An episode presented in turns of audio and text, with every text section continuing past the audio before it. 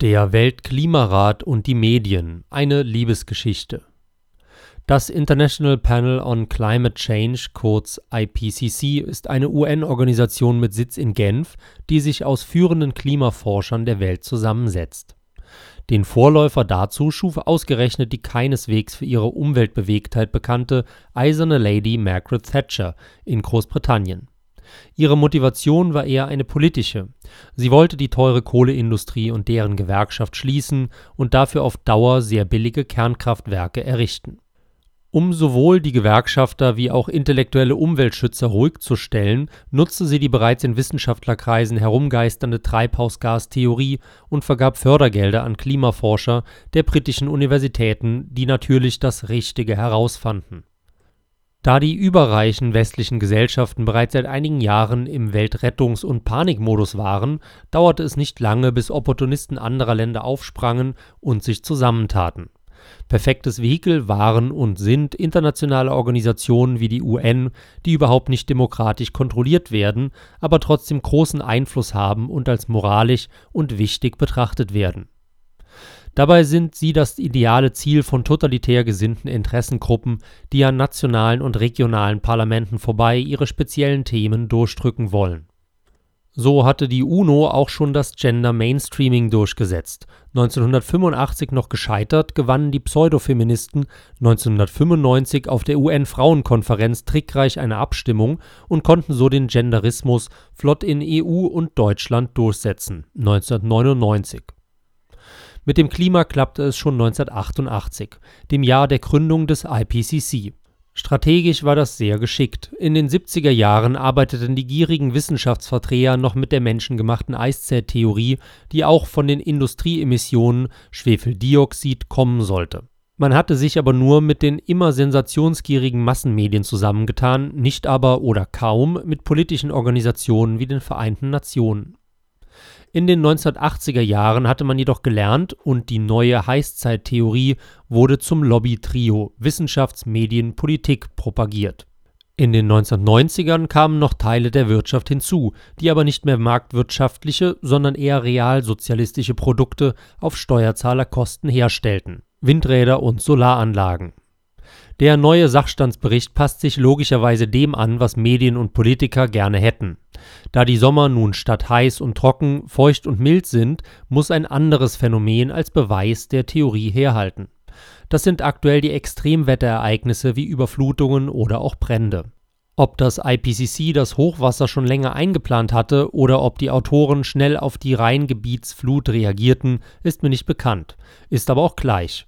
Wenn eine Erzählung über Jahre und Jahrzehnte mit Milliarden und Abermilliarden durch die Medien gepeitscht wurde, ist die Realität erst einmal zweitrangig. Die Medien und die Alarmisten der Unis können noch so weit hergeholte Beweise anführen, die Leute glauben es, solange sie nicht dafür selber zahlen müssen so konnte man in deutschsprachigen Zeitungen und TV-Sendern wieder einmal die kritiklose Wiedergabe der IPCC-Märchen erleben. Besonders heraus stach ein Video der Attributionsforscherin Friederike Otto aus Berlin, die in Oxford eine Art Professur ohne Titel innehat. Dass Klimaalarmismus etwas für Wissenschaftler ist, die sonst keine größeren Optionen haben, zeigte sich an der Personalie Otto besonders gut Sie studierte in Berlin Physik bis zum Diplom und machte dann dort ihren Doktor in Philosophie. Danach erfand sie die Attributionsforschung, die angeblich feststellen kann, welchen Anteil am Wettergeschehen der Mensch habe. Und zack war sie Arbeitsgruppenleiterin in Oxford. Eine Philosophin, die nur ein Diplom in Physik hat, hätte sonst nicht an prominenter Stelle in einem physikalisch-meteorologischen Fach arbeiten können, da wäre eher etwas mit Medien drin gewesen dass der Mensch und die böse westliche Industrie hauptverantwortlich für Waldbrände und Hochwasser sind, braucht man nicht zu erwähnen. Würde Otto etwas anderes behaupten, wäre sie ihre Finanzierung schnell los. Nicht nur, weil sie sich dann überflüssig machte, sondern auch, weil die von Umverteilung lebende Alarmistengemeinde eine solche Quertreiberin schnell loswerden wollte das ist keine Fantasie. Der dissidentische Ozeanograph Peter Ritt aus Australien zum Beispiel wurde wegen allzu realistischer Aussagen zum angeblich laufend sterbenden großen Barrier Riffs geschasst.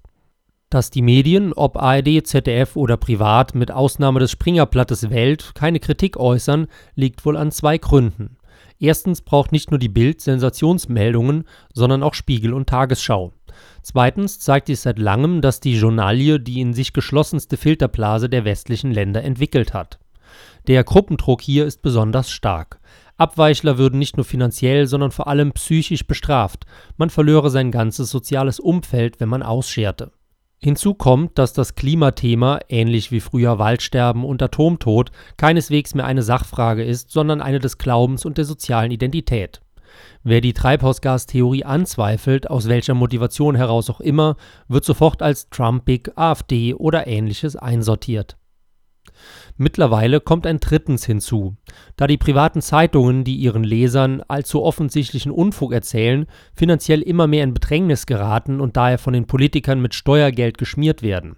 Was dann zum Thema Klima erzählt wird, ist klar. Die Liebesbeziehung der IPCC-Klimawissenschaftler und der Medien ist erstaunlich sicher vor Lügenskandalen, wie sie Einzelpersonen aller Annalena Baerbock erleben mussten. Wer kann sich noch daran erinnern, was vor 20 Jahren in der Zeitung stand? Die Leser und Zuschauer erinnern sich meist nur punktuell an Fußballmeisterschaften oder an den Unfalltod von Prominenten wie Prinzessin Diana. Die Medien schleichen ihre Panikmeldungen wie ein Arzt das Medikament einfach aus, indem sie die Frequenz langsam herunterschrauben. Irgendwann ist das Thema dann nicht mehr existent und wird durch einen anderen Unfug ersetzt. Kaum noch jemand fragt dann, warum man jahrelang Panik geschoben hat und was mit den Steuermilliarden zur Rettung von X geschehen ist. Die Medien natürlich mit Sicherheit nicht. Wenn Sie schon lange genug auf der Welt sind, erinnern Sie sich vielleicht noch an die häufigen Störfälle in den Kernkraftwerken Westdeutschlands in den 80er und 90er Jahren eine Standardnachricht. Fiel auf dem Hof eine Leiter um oder war das Klo verstopft, nuklearer Störfall, von Bild bis ARD und ZDF. Seit die Schröder-Fischer-Regierung den Atomausstieg verkündete, kam die Berichterstattung zu den Störfällen zum Erliegen, obwohl die Kernkraftwerke noch Jahre weiterliefen und es bis heute tun. Wann war die letzte Störfallmeldung, an die Sie sich erinnern können? Na? Ich erinnere mich nur noch daran, dass in den 90er Jahren einmal ein junger Aktivist Selbstmord beging, um auf die Gaugefahr aufmerksam zu machen. Ähnlich sieht es mit den Meldungen zum menschengemachten Klimawandel der 70er aus, zu der Eiszeitversion oder zum Waldsterben, zum Ozonloch und zum Atomtod der 80er. Es wurde einfach immer weniger berichtet und irgendwann gar nicht mehr. Hakte jemand nach, wurde einfach behauptet, die Milliarden Steuergelder zur Rettung des Waldes, Ozonlochs etc. hätten Wirkung gezeigt. Nebenbei, der Spiegel und andere Zeitungen holen das Thema Wald gerade wieder heraus. Im Rahmen der Klimakrise natürlich. Die Leser und Zuschauer aus den 80ern sind zum Teil tot oder erinnern sich nicht mehr, und so wird jede Generation immer mit demselben Brei gefüttert. Wie sieht es mit der aktuellen Klimakrise aus? Wann wird die Journalie dem Weltklimarat die Liebe aufkündigen? Die Eiszeit-Erzählung der 1970er beruhte auf den meteorologischen Tatsache, dass das Jahrzehnt deutlich kühler war als die 60er. Die Abkühlung war berechenbar, da die Erdsonne und die Eigenzyklen unseres Planeten langfristig das Wetter bestimmen. Man konnte also die Emissionsgeschichte erzählen und das Wetter bewies die Theorie. Da Wissenschaftlern bekannt war, dass die 80er und 90er wegen der astronomischen Gegebenheiten deutlich wärmer werden würden, hat man das Märchen schnell herumgedreht und von Heißzeit, verursacht durch CO2, erzählt.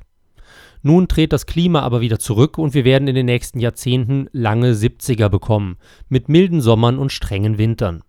Eigentlich müssten die Forscher und die Journalisten nun wieder die Rolle rückwärts machen und die industriell verursachte Eiszeit ankündigen. Geht natürlich schlecht, damit Oscar für Al Gores Propagandafilm, Nobelpreis fürs IPCC 2007 und dem Schulschwänzer Tamtam um Gretel die Heißzeitgeschichte in den Köpfen ist. Vom natürlichen Klimawandel wissen die IPCC-Forscher und die nationalen Klimapäpste wie unsere vom Potsdam-Institut PEK natürlich, wie die beiden Klimagates 2009 und 2010 indirekt zeigten, als E-Mails über Klimamodellmanipulationen geleakt wurden. Erinnern Sie sich nicht? Sollen Sie auch nicht. Die Klimagates wurden medial sehr schnell abgehakt. Man kocht die Suppe nun halt noch möglichst lange, um möglichst viele Profiteure zu versorgen. Alle spielen mit, die Wissenschaftler mit ihren großen Forschungstöpfen, die Medien mit ihren Sensationsgeschichten und die Politiker mit ihren bequemen Ausreden für eigene Inkompetenz und für Extrasteuern. Die Klimaforscher wie Friederike Otto behelfen sich so lange halt noch mit Geschichten vom Extremwetter, wenn es nicht heiß und trocken genug ist. Außerdem, Irgendwo auf der Welt findet man immer mal Dürren und Brände, und das ist dann der andere Beweis für die Heißzeit. Nach einigen Jahren mit Kälte und Wolkenbrüchen werden dann immer mehr Bürger ungeduldig und dann wird das Klimathema halt wieder ausgeschlichen. Als Alternative zum Abkassieren bieten sich dann immer wieder neue Jahrhundertseuchen, das Waldsterben oder eine noch nicht bekannte Katastrophe an. Das Phänomen der Liebe von Medien und Alarmisten wie dem IPCC wird so lange andauern, wie die kapitalistische Wirtschaft der westlichen Gesellschaften eine Überproduktion bietet, die in Form von Steuern abgeschöpft werden kann. Volle Töpfe ziehen nun einmal die Hyänen an. Erst wenn die Wirtschaft kracht und die Werktätigen hungern müssen, werden die Medienmärchen nicht mehr ziehen. Eine andere Möglichkeit ist die systematische Verhinderung des parasitären Abschöpfens via Steuern und Abgaben. Welche Möglichkeit die bessere ist, braucht man nicht zu fragen. Sie hörten einen aktuellen Beitrag von Axel Robert Göring, nachzulesen in Eigentümlich Frei